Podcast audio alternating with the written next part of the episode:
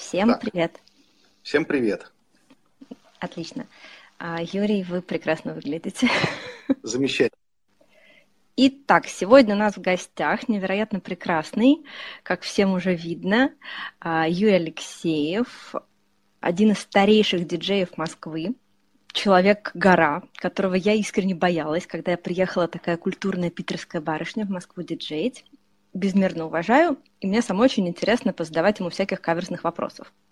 А, нам задано некоторое количество вопросов заранее, поэтому мы начнем сегодня эфир с того, что было задано в комментариях, было прислано мне в почту, в личные сообщения. Если Юра не помрет к тому моменту, когда мы закончим этот список вопросов, мы обсудим то, что родится у нас по ходу. Пишите комментарии нам под этой видеотрансляцией, мы постараемся это все зачитать в прямом эфире, с вами поговорить. Итак, начинаем. Юр, а, первый вопрос. Что такое 2095? Потому что не все, конечно, это помнят. Это еще времен ЖЖ, когда Юрий а... представляли как диджея 2095. Вот мне непонятно, откуда этот вопрос вдруг всплыл и кто его задал. Потому что я даже не помню, когда меня так называли. У меня на форуме был такой ник, когда еще был э, вот этот вот московский танго-форум, потом он стал всероссийским, потом он стал международным, а потом все перекочевали сначала в Facebook, ну и часть перекочевала в ВКонтакте. В общем, ничего не значит, это был такой ник на этом форуме. Ну вот, легенда не родилась, да, как бы нет никакого великого и страшного диджея, с которого Юра взял имя. Прекрасно, тогда едем дальше. Начнем издалека. Есть вопрос э, по поводу возрождения танго-радио. Был такой танго-радио, нет ли планов его вернуть? Да нет, пока планов нет, потому что ну, это был такой интересный проект, необычный. Ну, надо тогда рассказать, что это было за танго-радио, потому что, наверное, mm-hmm. кто-то про это и не знает, а те, кто недавно стал танцевать. Это такая серия подкастов, она лежит, до сих пор лежит в интернете на сайте tangohunta.ru. Проект делали вот совместно в четвером. Мы делали через интернет, во-первых, выкладывали передачи на всякие образовательные про танго-оркестры, делали интервью с э, заметными людьми в нашем московском танго-сообществе, делали интервью с людьми не очень заметными в нашем московском танго-сообществе, но и но просто интересными людьми, необычными. Мы делали э, прямые эфиры, когда мы через Skype подцепляли несколько человек, и у нас были вот, мы сейчас с тобой один на один говорим, а одновременно у нас в эфире было несколько человек – мы обсуждали какие-то темы. Я помню, что, по-моему, первый у нас такой прямой эфир был диджейский, и что-то у нас э, часа на три, наверное, все это растянулось с лишним. Потом все это мы э, редактировали, убирали всякие э, м, э, б. Здесь, к сожалению, это невозможно в этом прямом эфире. Будем как есть, такие прекрасные, как... как есть. А, и выкладывали все это в интернет, на сайт, и все эти эфиры лежат до сих пор. Ну, ты знаешь, почему этого сейчас нет? Потому что, с одной стороны, там несколько причин. С одной стороны, в общем-то, мы делали это радио с тем, чтобы, а, очевидно, мы делали тогда фестивали, фестивали Танго Хунта, и это было как привлечение внимания к этим фестивалям. С другой стороны, вроде бы все темы, которые мы тогда обсудили, вот и передачи, которые делали на разные темы, мне кажется, что вроде все темы обсудили.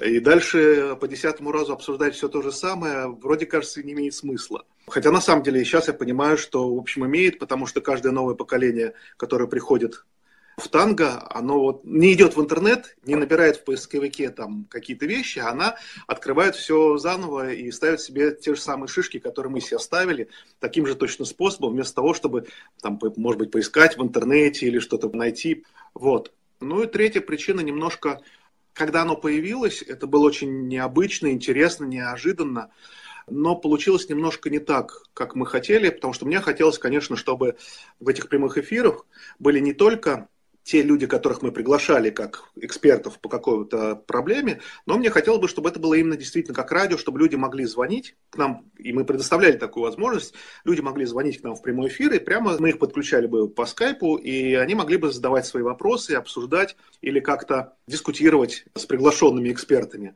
Но этого не случилось вообще практически ни разу, насколько я помню. И вместо этого люди обсуждали и задавали вопросы в чате а не в, в прямом эфире. И вот это мне вот до сих пор, мне вот это немножко непонятно и, и обидно. Ну и в конце концов, когда это радио появилось, это было очень неожиданный такой необычный формат, такого еще не было. И пока оно было новое, люди его слушали, интересовались. А потом как-то все привыкли, и потихонечку я просто смотрел статистику, аудитория начала падать, и, конечно, меня очень сильно расстроило. Там последняя передача, которая у нас была на радио, это было интервью с Хавьером. Хавьер приехал в Москву. Там была такая вещь, что он сидел в Москве там в одной квартире. Мы, значит, весь эфир идет из другой квартиры.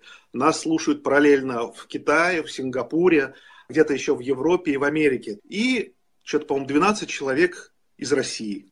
И меня вот это очень сильно прям, ну, не, ну так резануло, что Хавьер все-таки это не последний человек в танго. Вот, и то, что им заинтересовало всего 12 человек, в общем, после этого немножко руки опустились. Ну, Юр, я тебя агитировать все-таки за восстановление. Вот есть чудесный формат в Фейсбуке, вот тобой уже 27 человек интересуются.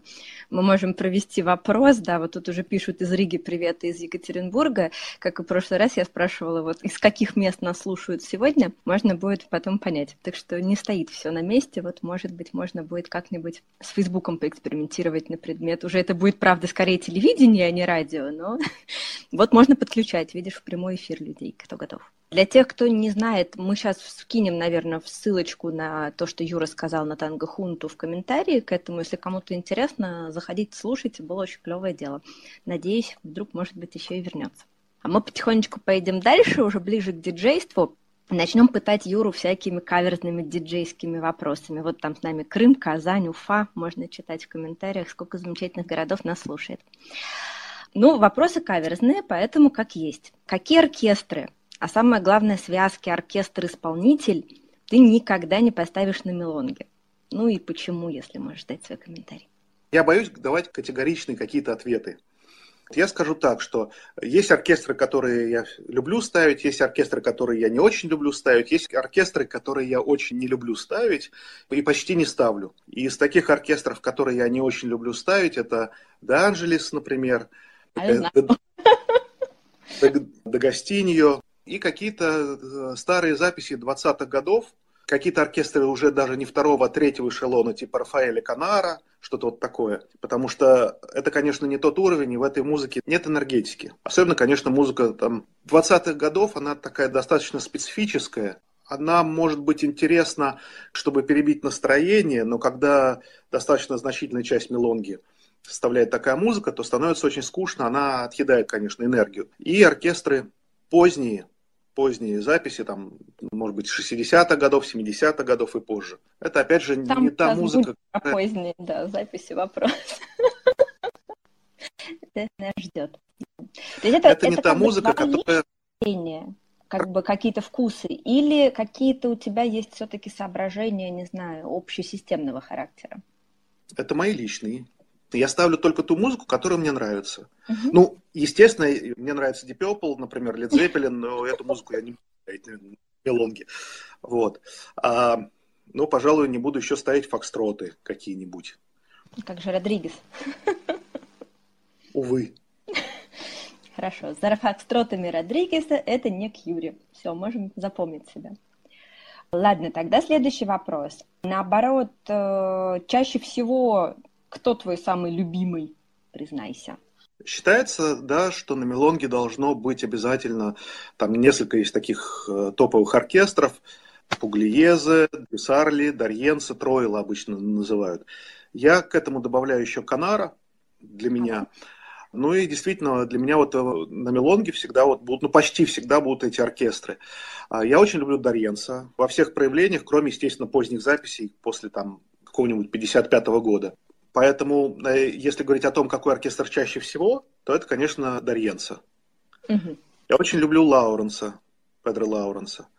Поэтому обязательно стараюсь ставить. Очень люблю Канара Фома. Его почему-то мало ставят. Я вот обратил внимание. Очень люблю Ламута. Опять же, Ламута все ставят позднего, а мне поздний не нравится. Мне нравится вот Ламута и Хорхе Амар, например. Очень нравится. Очень красивая музыка, она такая бархатная. Что да. еще? Да, кто-то там написал «Ура без фокстротов». Да, я без фокстротов. если уж хочется похулиганить, то можно поставить вот это вот. Сейчас.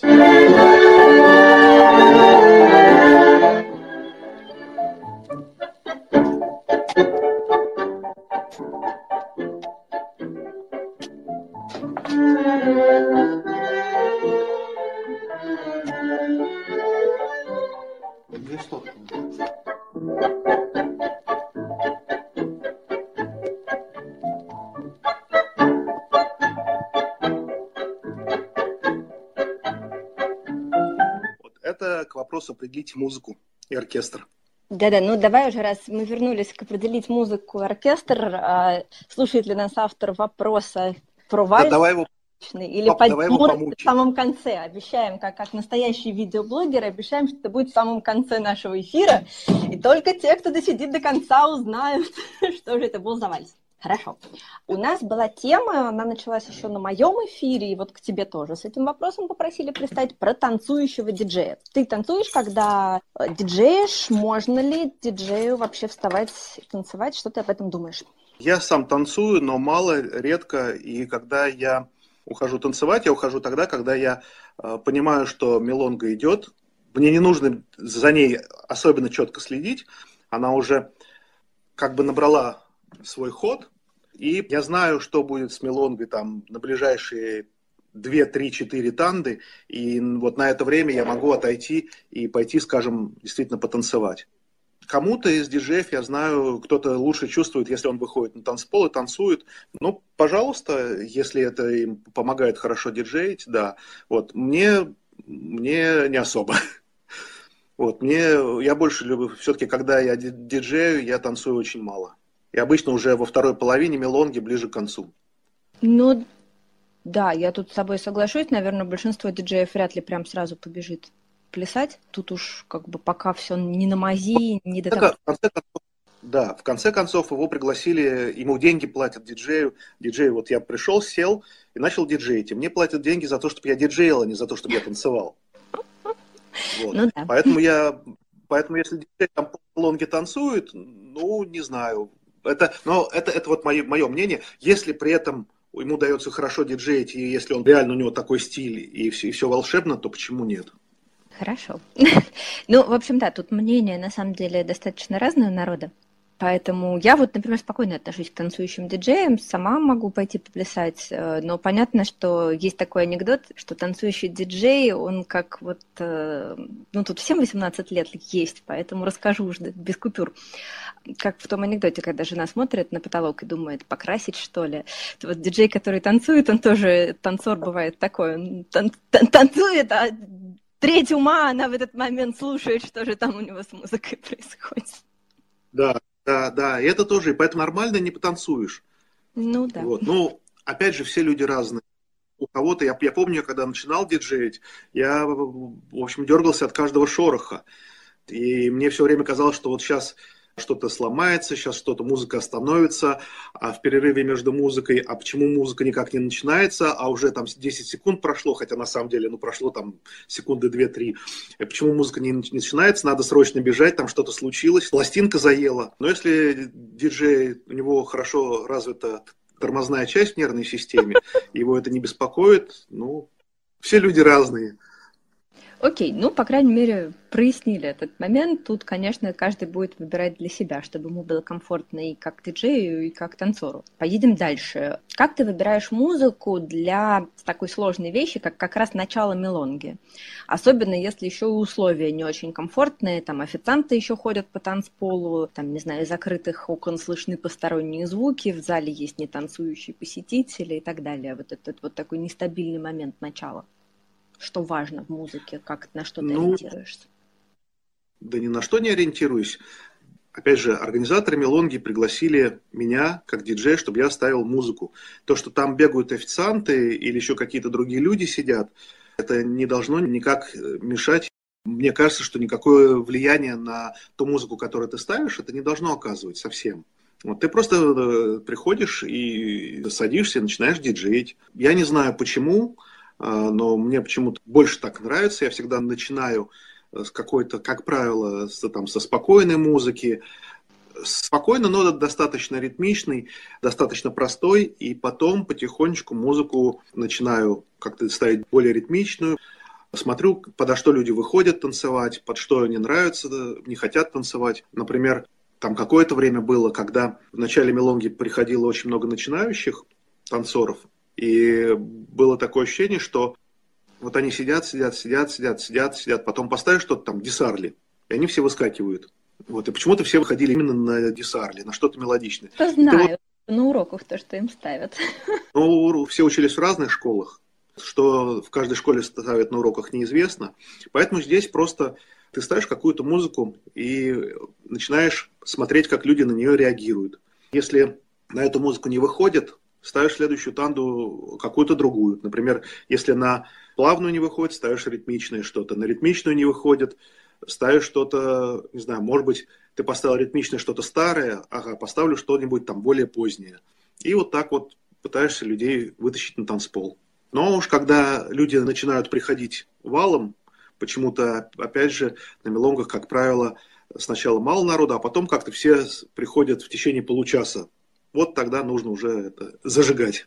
Ага.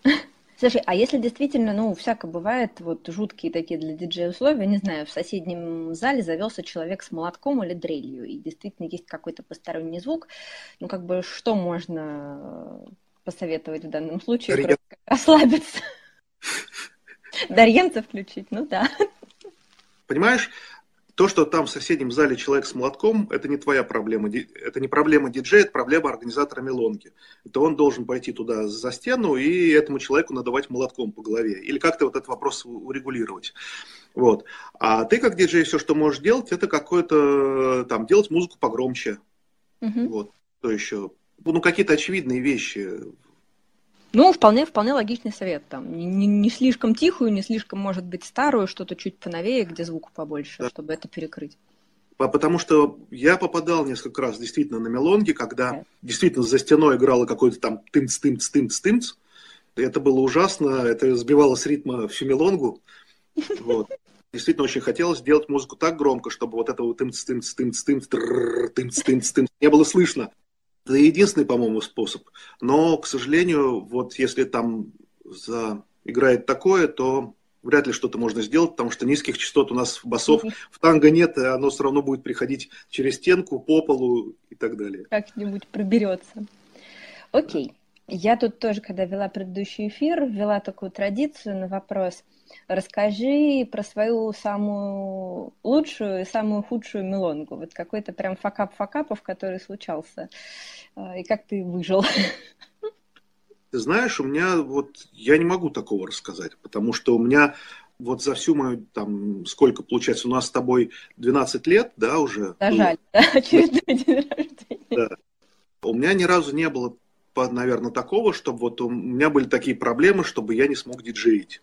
А, ну, был один раз как-то, это в Судаке, по-моему, на, да, в Судаке на фестивале, там прямо во время начала мелонги сломался усилитель, и ребята прибежали и тут же его начали разбирать и чинить. Оказалось, в этом усилителе лежали плоскогубцы, две отвертки и штук 10 тараканов. Ничего себе. Вот.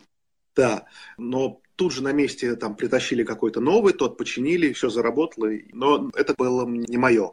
Ну, опять да, вот. это к организации, да, имеет отношение. Да, да. Ну, да, к организации, и вот к тому, усилитель был, был местный, угу. вот дома отдыха. Поэтому так вот я не могу сказать. Бывают какие-то вещи, которые ты запоминаешь, которые не очень приятны на мелонге. И, наверное, из такого самого неприятного, это когда... Ну, это такой тонкий момент, это, может быть, ко мне только относится. Потому что я считаю, что диджей, а, когда он ставит музыку, он выражает себя. И, ну, естественно, и то, что с ним происходит, это отражается на музыке. Если у него там плохое настроение, если у него какие-то там проблемы, может быть, в жизни, может быть, он устал или еще что-то, это все выражается на музыке. И ну, это мое глубокое убеждение, и отчасти это по своему опыту, потому что я бываю, бывало и не раз у меня иногда, когда вот ты уставший, или еще что-то, или вот нет энергетики совсем, и ты вот ставишь музыку, и ты понимаешь, что вот ты всю музыку, которую ты сегодня ставишь, она какая-то унылая, какая-то спокойная слишком. Ты думаешь, ну вот хорошо, сейчас следующий танда я поставлю вот эту, И уж она-то такая ритмичная, боевая, и она как зажжет, и вот ты ставишь, и в первые три секунды первой мелодии ты понимаешь, что ты поставил точно такую же унылую вещь, которая была все ставил до сих пор. Вот такое иногда случается. А вот такого, чтобы прям самая такая страшная мелонга, не помню. Не знаю, я все плохое забываю. Отлично. А что-то самое хорошее, что запомнилось? Я понимаю, что тут одного похвалишь, дальше все, дальше сразу начнется. Ну, что-то, что тебе а, запомнилось из своего. А вот, кстати, вот еще один случай был такой очень странный, но это тоже не, не то, что самая плохая мелонга. Это была очень такая необычная мелонга, и довольно тяжелая. Это тоже было в Крыму на фестивале в Судаке, большой танцпол, несколько сотен человек. И вот где-то в середине мелонги я вдруг понимаю, что я ставлю музыку, и у меня нет никакой связи с танцполом. Как будто между мной и танцполом какое-то бронированное стекло, как в сберкассе, огромное, толстое и непроницаемое. И то ли я сижу в аквариуме, то ли танцпол весь в аквариуме. И мы, мы отдельно друг от друга. И я не понимаю, что происходит. Я от них, от людей ничего не чувствую. Хотя людей много. Никакой энергетики, ничего. И, в общем-то, ну, в таких случаях когда ты не чувствуешь, что происходит, когда ты не чувствуешь танцпол, я в таких случаях просто беру и начинаю ставить тупо самые хитовые танды. Вот я знаю, что вот это вот самые любимые, самые лучшие. Просто вот бросаешь, бросаешь, бросаешь и ждешь, когда поможет. Иногда помогает. И действительно это как-то помогает наладить контакт с залом. И либо у зала появляется энергетика, либо ты начинаешь э, что-то чувствовать. Но в тот раз я вот так вот и часа четыре, наверное, так вот этим занимался, так ничего и не почувствовал. И ко мне во время мелонги подходили ребята, говорили, Юр, ты там болеешь, что случилось, ты себя очень плохо чувствуешь, на тебя лица нет и так далее. И что касается таких мелонг удачных и хороших, опять же... Что, что происходит? Почему ты считаешь мелонгу удачной? Как ты понимаешь, что вот да, сегодня было хорошо? Как я понимаю? Я понимаю потому, что, во-первых, у меня музыка из меня идет сама. Я, я не задумываюсь над тем, что поставить дальше. Оно само вот, я знаю, о, вот, а дальше я поставлю Дарьенца, а дальше я поставлю Фриседа, а дальше я поставлю вот, вот то-то и то-то. Это вот один показатель. А другой, конечно, это какая-то энергетика, то, что ты сам чувствуешь от того, что происходит на танцполе. Вот из запоминающихся у меня, опять же, был случай, опять же, там же в Крыму, в Судаке. Я помню, что было примерно так. Милонга начиналась в 9, я с самолета, значит, приехал на эту мелонгу как раз в 9, я даже еще не успел поселиться, а мне уже нужно было бежать ставить музыку. И вот я прибежал и начал ставить музыку, и все это началось в 9, закончилось что-то в 5 часов утра. Длинные они были, да. И, и потом на следующий день все ребята подходят, так на меня смотрят, как-то странно. Я говорю, ну как вчера, там нормально музыка-то была? Он говорит, ну да, только ты вот вчера такое, что-то странное было. Я говорю, а что странное? Он говорит, ты вот как это, вжарил, и вот все такое было, прям все очень ритмичное, ритмичное, ритмичное, все такое прям быстрое, боевое. Уже сил не было танцевать, а все равно сидеть на месте было невозможно. Я думаю, елки-палки, что такое? Потому что когда я ставил, мне совершенно не казалось, что я ставлю что-то такое быстрое, ритмичное, что-то такое, прям все такое боевое. Мне казалось, что я ставлю обычную музыку. Бывает по-разному. Хорошо. Вот мы добрались до коварного вопроса, что ну, как бы я скажу, что, в общем, скорее, да. А, ты диджеешь в основном на оркестрах Золотого века. Да. И современном оркестры тоже используешь. И, соответственно, если да, нет, то почему? Современные оркестры я практически не использую, потому что, ну, я рассказываю это и на лекциях по истории танго. Во времена Золотого века там в Буэнос-Айресе было порядка 200 оркестров – там была жуткая конкуренция между оркестрами, жуткая конкуренция между музыкантами. Ну, вроде как рассказывают, когда Дарьянца потребовался пианиста, он отслушал более 800 человек, прежде чем выбрал того, который ему понадобился, который ему понравился. И понятно, что они все там в этих оркестрах были монстры, которые работали не по 8 часов даже в сутки, а гораздо больше, каждый день. И каждый день они играли для людей, которые танцевали. То есть они знали, когда играли эту музыку, они знали, что хорошо для танца, а что нет. На что люди хорошо реагируют, те, которые танцуют, а что людям не нравится. Кроме того, они все выросли в, Буэнос-Айресе, когда они родились, ну, почти все эти музыканты, танго уже было, они слышали танго с детства, они его впитали с молоком матери, они всю жизнь с ним прожили, они поэтому его чувствуют совершенно по-другому, чем скажем, современный оркестр, особенно если мы возьмем какой-нибудь европейский, да, где люди начали, там, познакомились с танго два года назад, собрались в оркестр и начали играть они зачастую, часто музыканты даже историю танго не очень хорошо себе представляют. Ну, если мы говорим про американцев или европейцев, или азиатов. И поэтому мне кажется, что ну, главное, конечно, то, что эм, оркестры Золотого века, они играли для людей, которые танцевали, они видели все это, они чувствовали на собственной шкуре. А современные оркестры, ну, по большей части, ну, мне кажется, вот я не чувствую в них такой силы, какая есть в, в оркестрах Золотого века. Даже взять вот то, что я в эту музыку слушаю каждый день, там, 12 лет. И несмотря на это, периодически ты слушаешь что-то, и ты думаешь, елки-палки, а вот, вот этого куска в этом танго никогда не было. Ты его только сейчас услышал. То есть это и понятно, что он был там все это время, но ты его услышал только сейчас. Как он там появился, а черт его знает. Непонятно. То есть это музыка, которая была, вот создавалась и записывалась там в 30-е, 40-е годы. Она была ну, просто потрясающая. Мне она нравится. Окей, okay, какой самый последний год, который ты ставишь, ну, условно говоря? Где там Рубикон проходит, твой личный? Ой, ну это, наверное, Десарли записи каких там конца 50-х годов. А так, в основном, я тут вдруг понял, что большая часть вот музыки, которую я ставлю, это конец 30-х, э, начало середины 40-х. Угу. Вот где-то в этот промежуток. Окей. Юр, бытуют слухи, что у тебя какой-то особый метод рубрикации коллекции музыки. Вот, если это правда, расскажи вообще, в чем он заключается. Ну и вообще, на самом деле, достаточно частый вопрос о том, как же э, с этой бедной несчастной музыкой-то разобраться. Так исторически сложилось, что когда я начинал диджеить, когда ты начинал диджеить, да, у нас, в общем, тогда была музыка на компакт-дисках в основном. И да. источник. Магнитофон лент уже не было, кассет уже не было. Были компакт-диски. Не было, не было. Не было, не было, да. С музыкой, понятно, удобно работать все-таки на компьютере. У меня тогда было несколько чемоданчиков этих компакт-дисков. Мне там Валя Устинова дала, которая меня сподвигла на диджейство. Я их э, оцифровал, с компакт-дисков сбросил в MP3 на жесткий диск. Ну и дальше, чтобы быть уверенным, что я ничего не пропустил, я так дальше и пошел, что у меня каждый компакт-диск, там свои отдельные папочки лежит, и поэтому у меня музыка лежит на компьютере по компакт-дискам. Угу. Это вот основная часть музыки. Угу. В том виде, как вот она приходила. Тогда и музыка расходилась по компакт-дискам. Она, собственно, и до сих пор пока еще по большей части э, по, по компакт-дискам. Вот. Э, дальше эти компакт-диски, всю эту директорию, ну, фолдер, папку с компакт-дисками, э, эта папка скармливается какой-нибудь программе, там, ну, я пользуюсь по привычке старой Winamp или iTunes, или еще какой-то программки.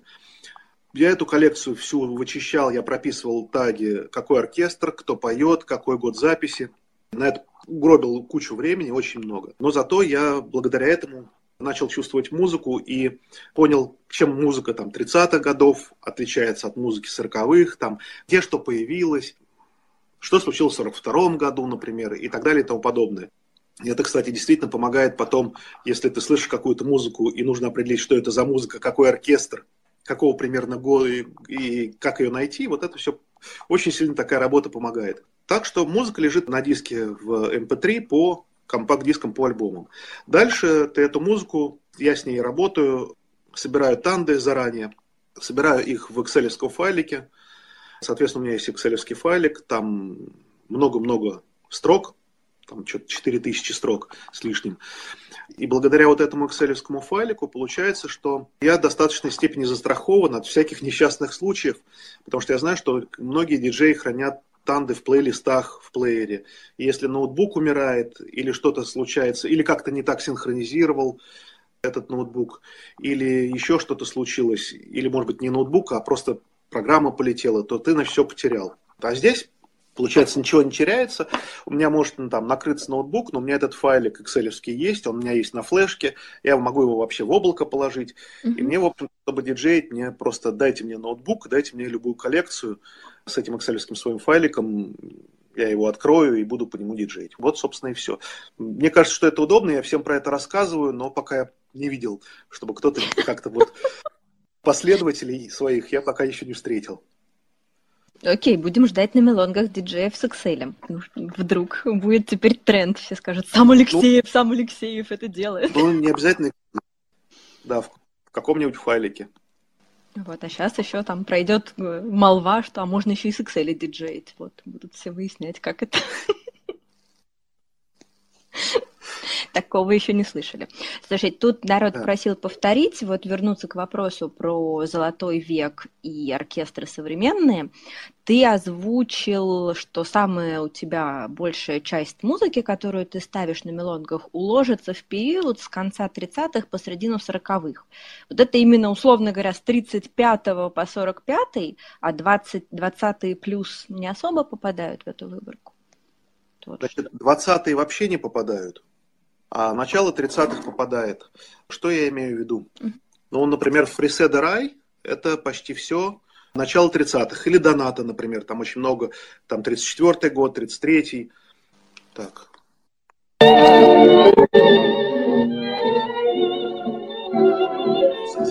Замечательная музыка. Сопли соплями, но музыка замечательная, расслабляющая. Мне, мне действительно нравится но... А все нови... новинки от канала 20-х годов, там же прям залежи. Огромное количество записей. Ну, ну да, там...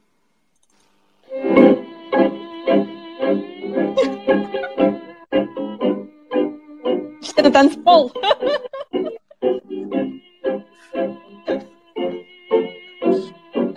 Плакать. это очень скучная музыка. Она очень скучна, в ней ну, никакой энергетики нет. Ну, вот даже вот этого я, наверное, не буду ставить, чтобы энергетику перебить, потому что если вот это я поставлю, я энергетику ниже плинтуса. Ну, да.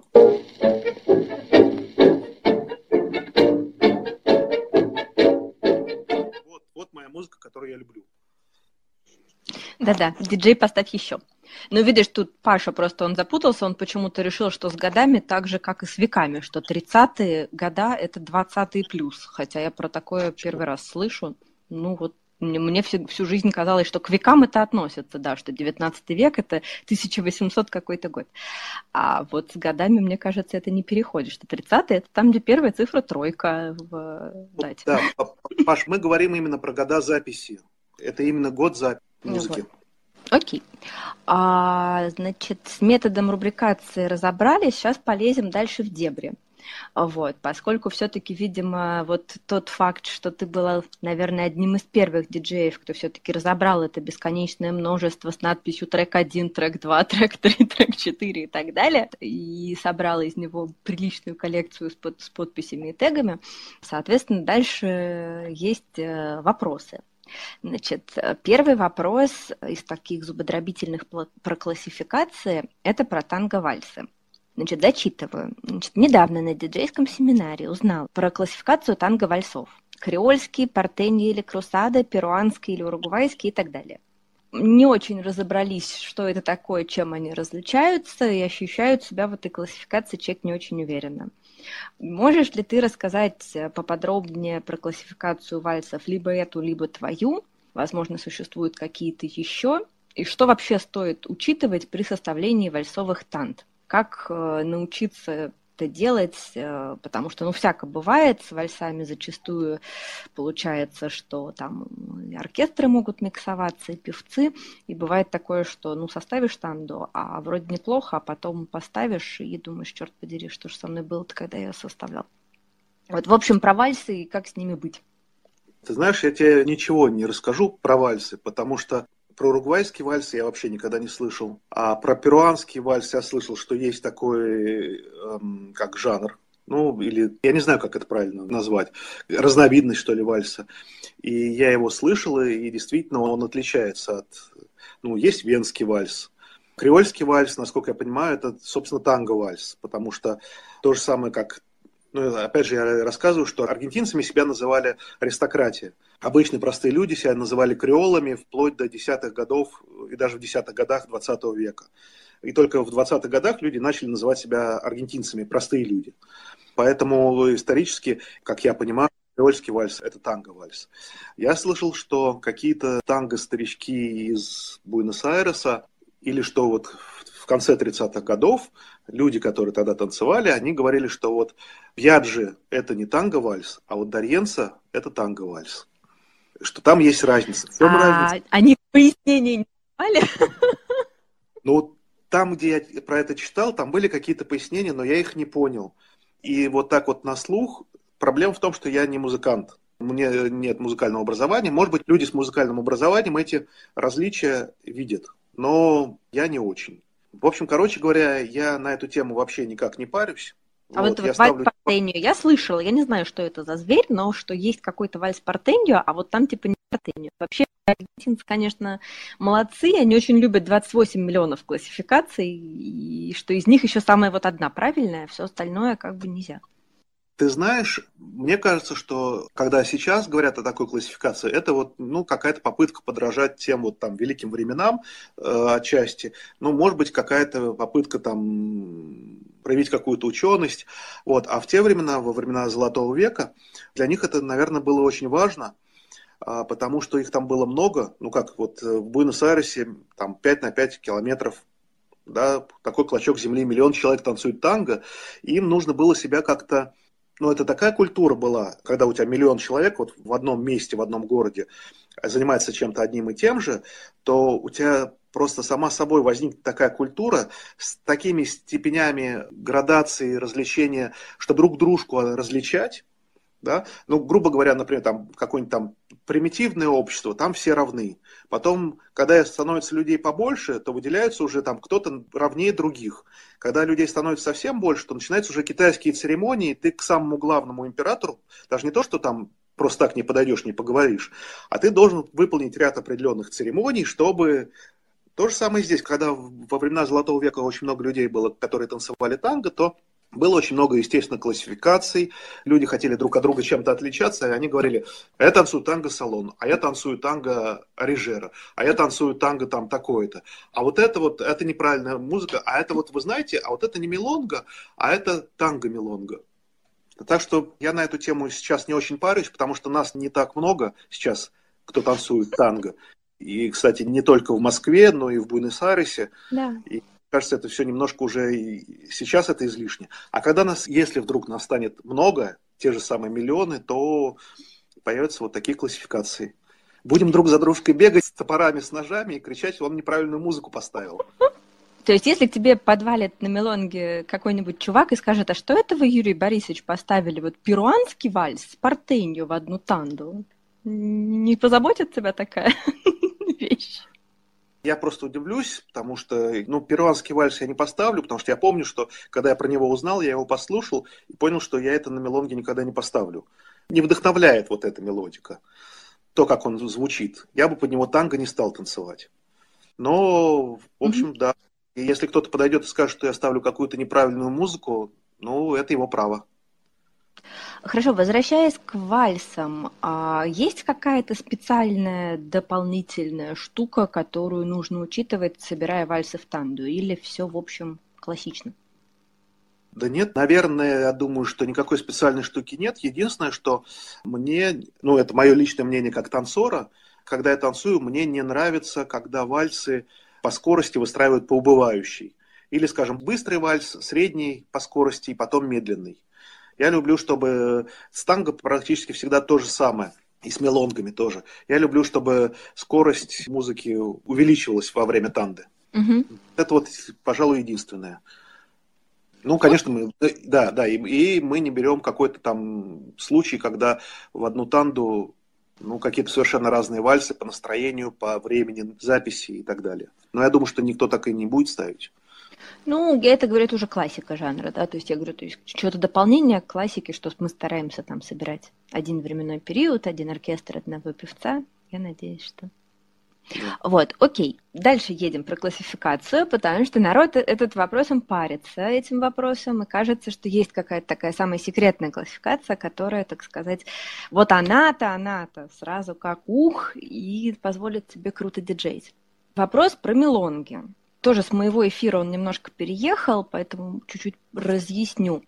Есть ли у тебя какие-то твои рекомендации, какие мелонги лучше ставить, в каких случаях, или что-то, что нельзя ставить совсем, и как с ними быть, потому что вроде бы и простая вещь, а вроде бы и не очень, потому что я, например, вот, ну, рассказывала на своем эфире, я реально, я качество диджея по качеству танды мелонг. То есть вот я слушаю, как человек собирает танду мелонг, и, в общем, про него все понятно. Дальше можно уже редко когда обманывается. Ты меня поставила в тупик этим вопросом, э, потому Почему? что я даже не знаю. Ты же выбираешь танды, есть... ну, мелонги, какие-то ставишь, какие-то нет. Какие мелонги я ставлю, какие нет? Да. Я вот всю музыку, которую я ставлю, я выбираю по одному принципу. Она должна мне нравиться, и мне хочется под нее танцевать. Если мне под нее танцевать не хочется, то я, если и буду ставить, то буду ставить ее довольно редко, потому что, ну, зачем себя насиловать? это и люди все равно почувствуют, когда ты ставишь ту музыку, которая тебе не нравится. И люди это почувствуют, и они просто танцевать не выйдут. Ты не сможешь найти для этой музыки правильного времени, правильного места в мелонге, для той музыки, которая тебе не нравится. Поэтому принцип только такой. Ставишь то, что тебе нравится. Вот, кстати, из интересных таких наблюдений, а, ну, ты сама, наверное, знаешь, те, кто знают музыку, кто увлекаются и музыкой, знают, что бывают такие периоды, когда мода, определенная мода. Да, Например, да. там была мода, все ставили Пуглиеза, Шанель, это Каскабелита, Ремембранса, потом... Да. Э, да. Фламанка. А, да, ставили фламанку. Вот ты знаешь, последнее время я обратил внимание, что раньше эта мода была на танго, а сейчас эта мода скорее на мелонги.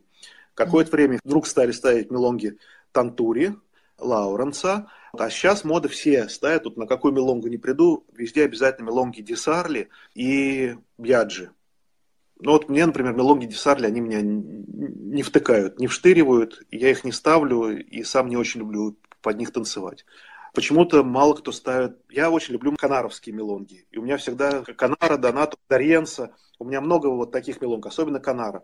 Мне кажется, что по количеству э, мелонг Канара, которые я ставлю, я чемпион среди диджеев. Мне кажется, что никто так много канара не ставит. Гоню я тебя. Ну, у меня, мне кажется, в папке Мелонги 80% канара. Вот это уже, ну, ну что для вот, Мелонга. Ты знаешь, это, кстати, еще тоже есть у меня там своя теория насчет поколений. Вот мы с тобой там одного поколения, мы пришли вместе, нам вот такая музыка нравится, мы у нас такой стиль и так далее. Потом пришло другое поколение, у них какая-то своя музыка, и они ставят вот ее. Я не знаю. Я, что уж третье пришло с тех пор. Ой, там третье, четвертое, да. Есть музыка, очень странно, но я на мелонгах ее не слышу. Хотя для нас она там любимая, знаменитая и так далее. Там какой-нибудь Колоберон, например, я на мелонгах очень редко слышу. Ты как часто слышишь да. на мелонгах Колосби? Я... Вот, а музыка замечательная. Да.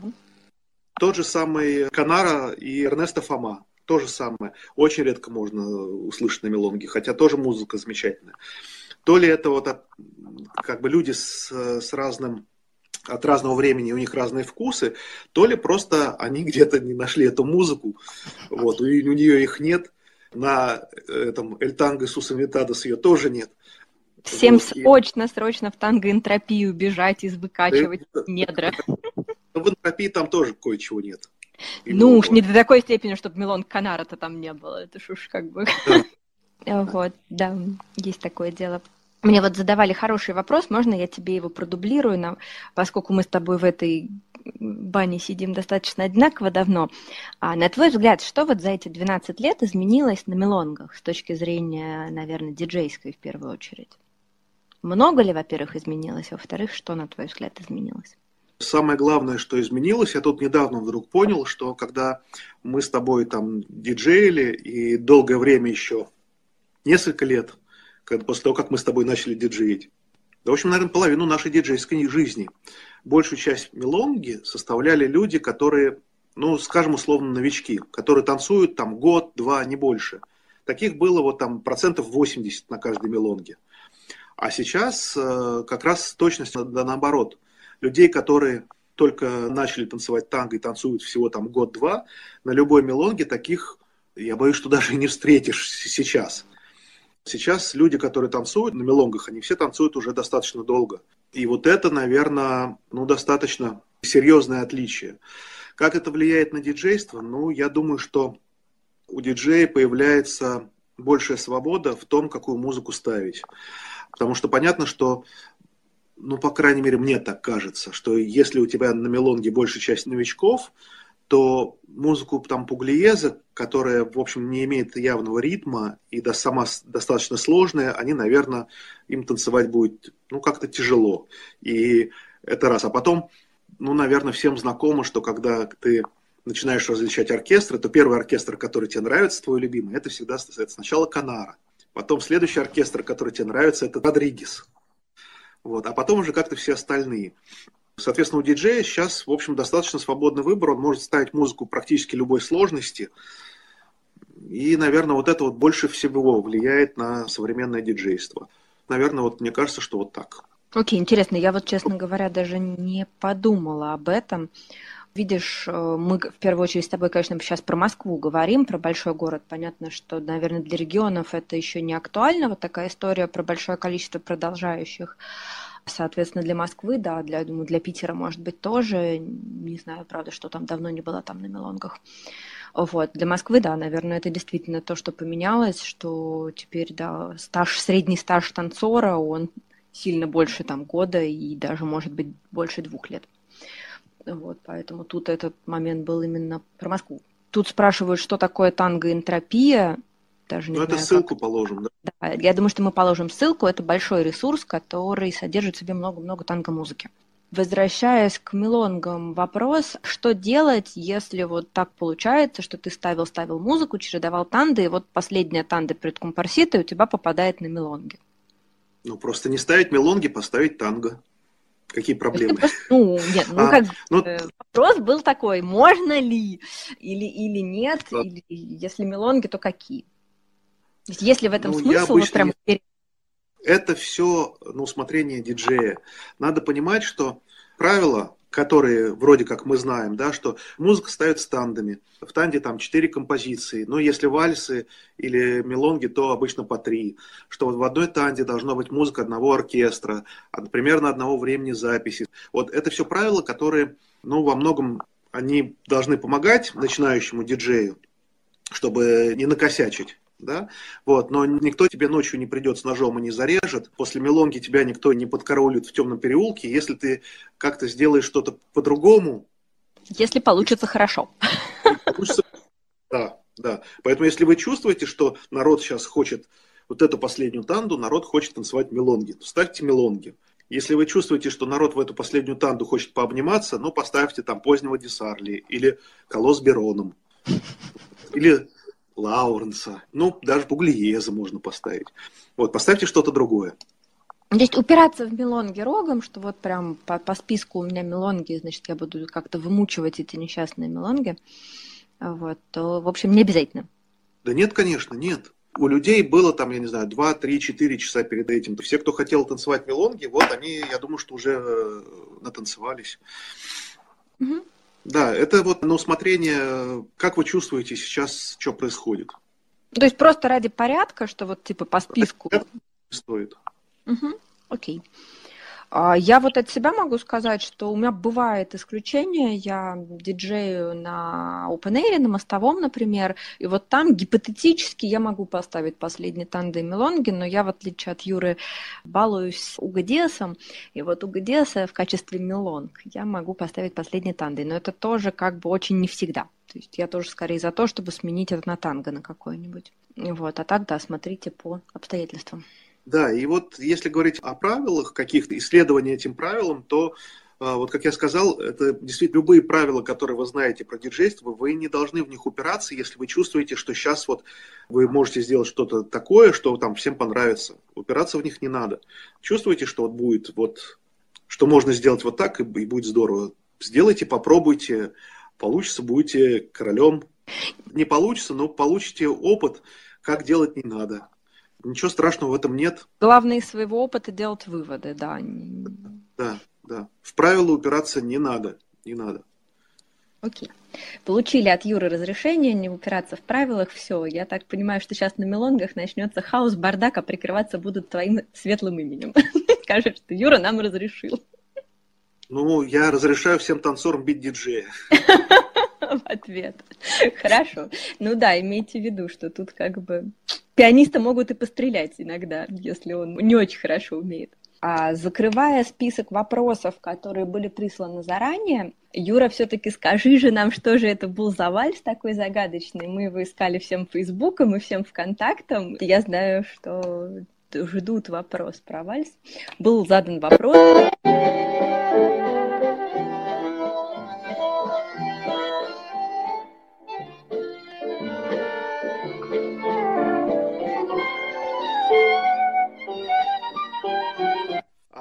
Ну, тогда я немножко еще помучаю и буквально там пять минут там дам какие-то несколько советов про то, как такие вещи, что с ними делать.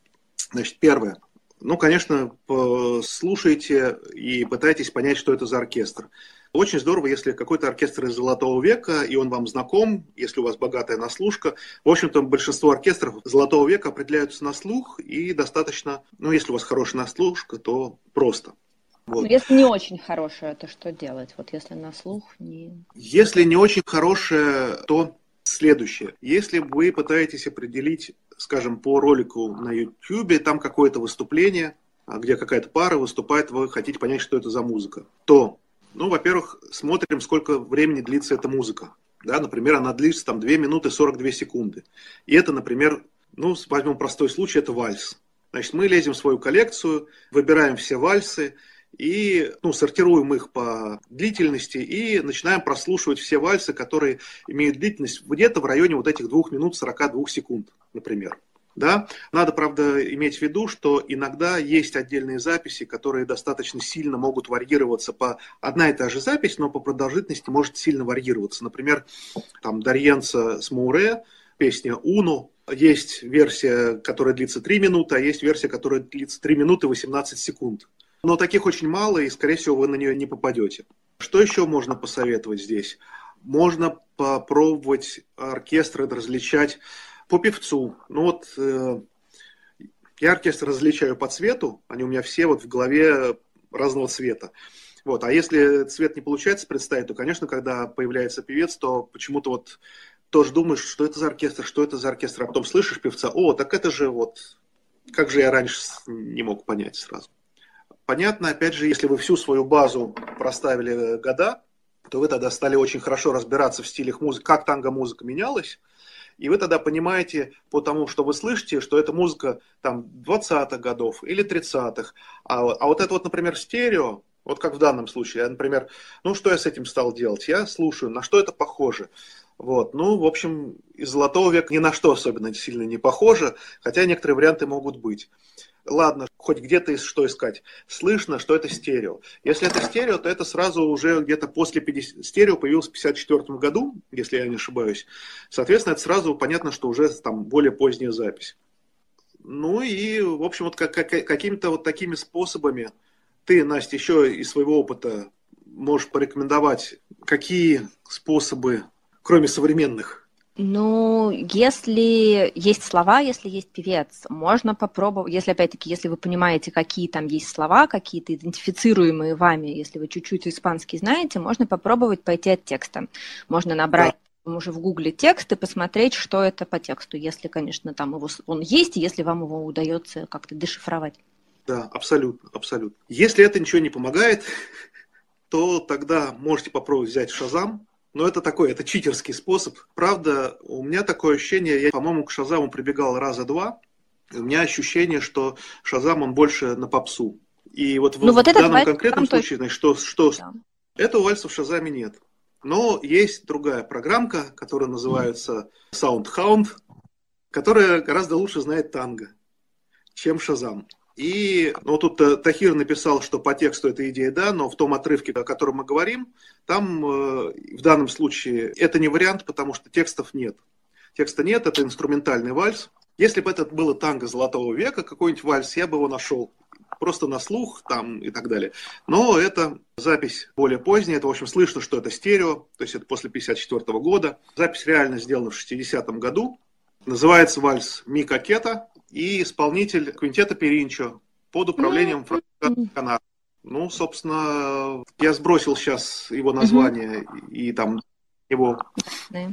Угу. Вот. Спасибо. Большое спасибо. Да. Так что вот. в данном случае вот тех спас SoundHound. Окей, буду иметь в виду. Что-то я такого, такого названия не слышала. Хотя Шазам, он тоже развивается, он раньше совсем ничего не знал про танго. Сейчас он, конечно, уже что-то там из такого широкоупотребительского набрался, но, конечно, мало, там еще мало. Ну вот у меня ощущение, что SoundHound гораздо лучше знает танго. Mm-hmm. Собственно, я сам на него, вот в данном случае я попал на него случайно. Я просто пошел смотреть, что кроме Шазама еще бывает аналогичных вещей. Mm-hmm. И вспомнил, что у меня вот когда-то стояла такая программка, я ее поставил заново, подцепил, и все нашлось. Прекрасно. Надо будет сейчас. Сейчас все пойдут качать SoundHound. Здесь могла быть ваша реклама, это называется. Окей, а на этом, на самом деле, моменте у меня список вопросов подготовленных закончился. Мы уже тут беседуем ну, час, даже чуть-чуть побольше я с Юрой могу беседовать долго.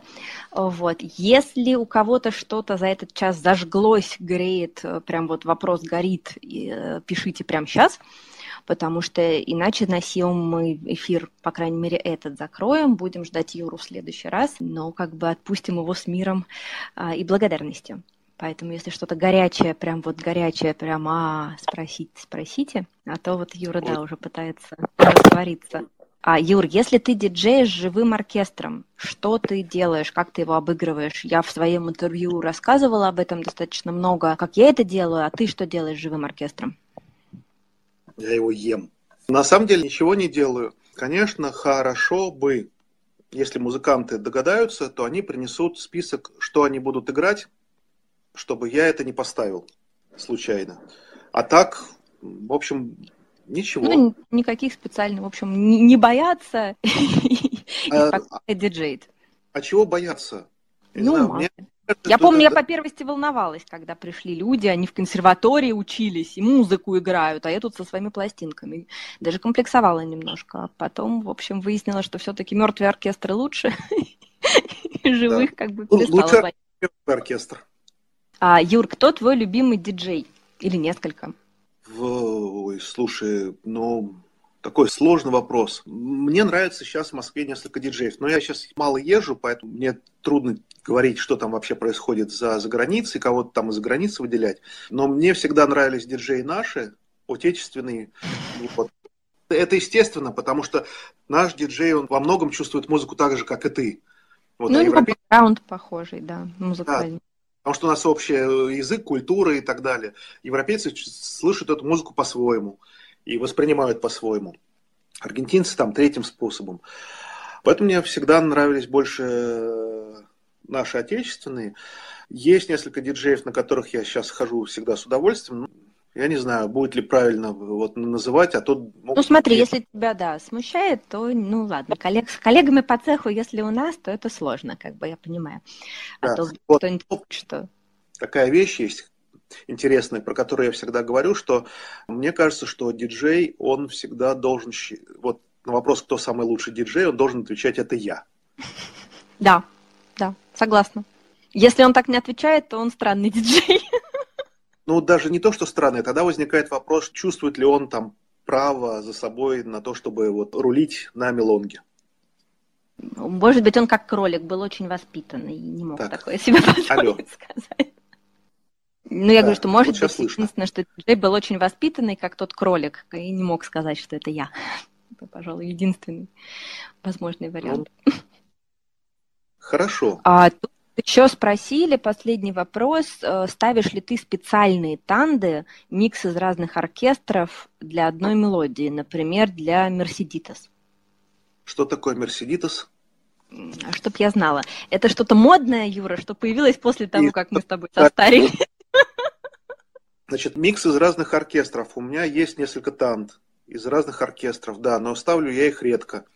Почему? Ну, потому что ну, для меня у каждого оркестра стиль, настроение, подача, энергетика своя очень, очень специфическая. И мешать несколько оркестров в одну танду, ну, для меня получается на слух слишком большой перепад в одной танде. Что же касается того, чтобы строить танду, подстраивать под какую-то одну мелодию, Но обычно я так танды и делаю, что мне очень нравится какая-то мелодия, мне очень нравится какая-то песня, и тогда я беру и думаю, вот эта песня какая, это прям самая-самая лучшая, если это самая-самая лучшая песня на свете, самая-самая лучшая танго на свете, то, конечно, она у меня в танде будет самой последней. И дальше я к ней начинаю подбирать дорожку, тропиночку, чтобы как подвести к этой самой лучшей песне на свете. И вот так вот, вот таким образом э, выстраиваю. Иногда попадаются там, например, ты слышишь, а вот эти две песни, они очень хорошо ложатся вместе. Пусть, может быть, они ложатся там не, не как там третья, четвертая, а, например, как вторая и четвертая в танде. Тогда ты начинаешь подбирать что-то там между ними. Или есть песни, которые, на мой взгляд, они не могут быть в середине танды. Например, Эльфлете, это совершенно однозначно, это она всегда должна быть первой.